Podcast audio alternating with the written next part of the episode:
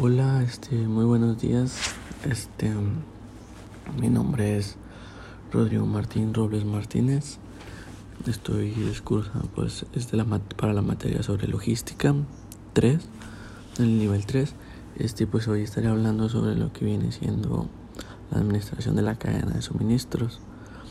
Y pues un poco de la definición sobre eso, pues es una cadena de suministros, pues está formada por todas aquellas partes involucradas de manera directa o indirecta a la satisfacción de la solicitud o algún cliente.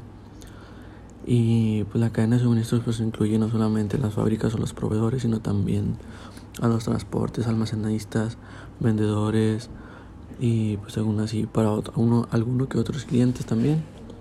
Y pues dentro de la organización como las fábricas pues abarca todas las funciones principales este pues a petición de un cliente, ¿verdad? Este y pues también tenemos los elementos de la cadena de suministro. Los elementos de la cadena de suministro pues vienen siendo cinco y después de cinco se forman tres. Y pues uno de los, de los, los cinco elementos pues son este pues proveedores de mi proveedor. Y luego de ahí sigue pues el proveedor.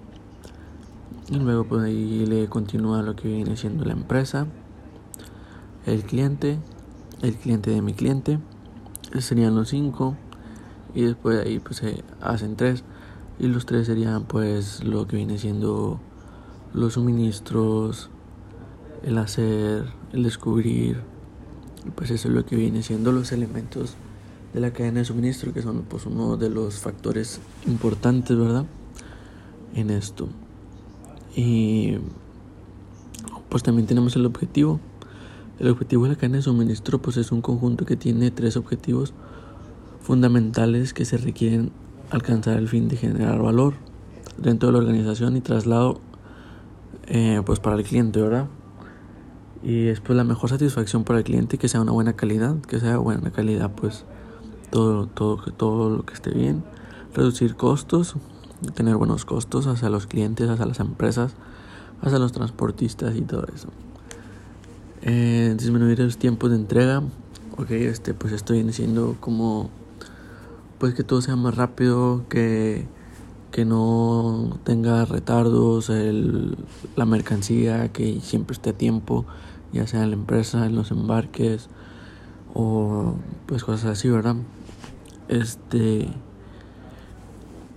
y también tenemos lo que viene siendo el proceso administrativo el proceso administrativo pues vendría siendo como comprobación de objetivos, eh, medida, de, medida de desempeño, que eso vendría siendo en el control.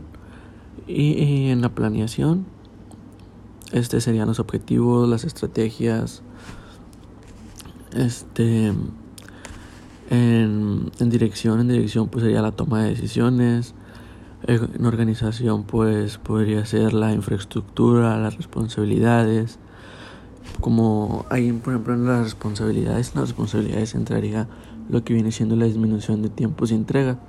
Ahí también podría entrar eso, que sería pues el tiempo, ¿verdad? Porque pues sabemos que debemos de estar organizados con lo que viene siendo el tiempo y las entregas. Y pues sabemos que tenemos una responsabilidad, una responsabilidad como pues de entregar a tiempo la mercancía, que no, no llegue tarde y pues cosas así. Y pues básicamente sería eso el proceso administrativo que se divide en cuatro, que sería como tipo lo administrativo, que sería lo, el, control, la planeación, la dirección y la organización. Y pues los puntos de cada uno de ellos pues son los que ya vimos ahorita. Y pues la definición de la cadena de suministros, pues en pocas palabras es la integración, la integración de la logística este, pues la integración de la logística viene siendo eso, que básicamente, o sea, de que nosotros le ofrecemos a alguna empresa, como que le ofrecemos la calidad, los costos y el tiempo. Esos son los tres factores importantes de la logística que nosotros podemos ofrecer, ya sea a un cliente, a una empresa, a unos transportistas, a un vendedor a un comprador.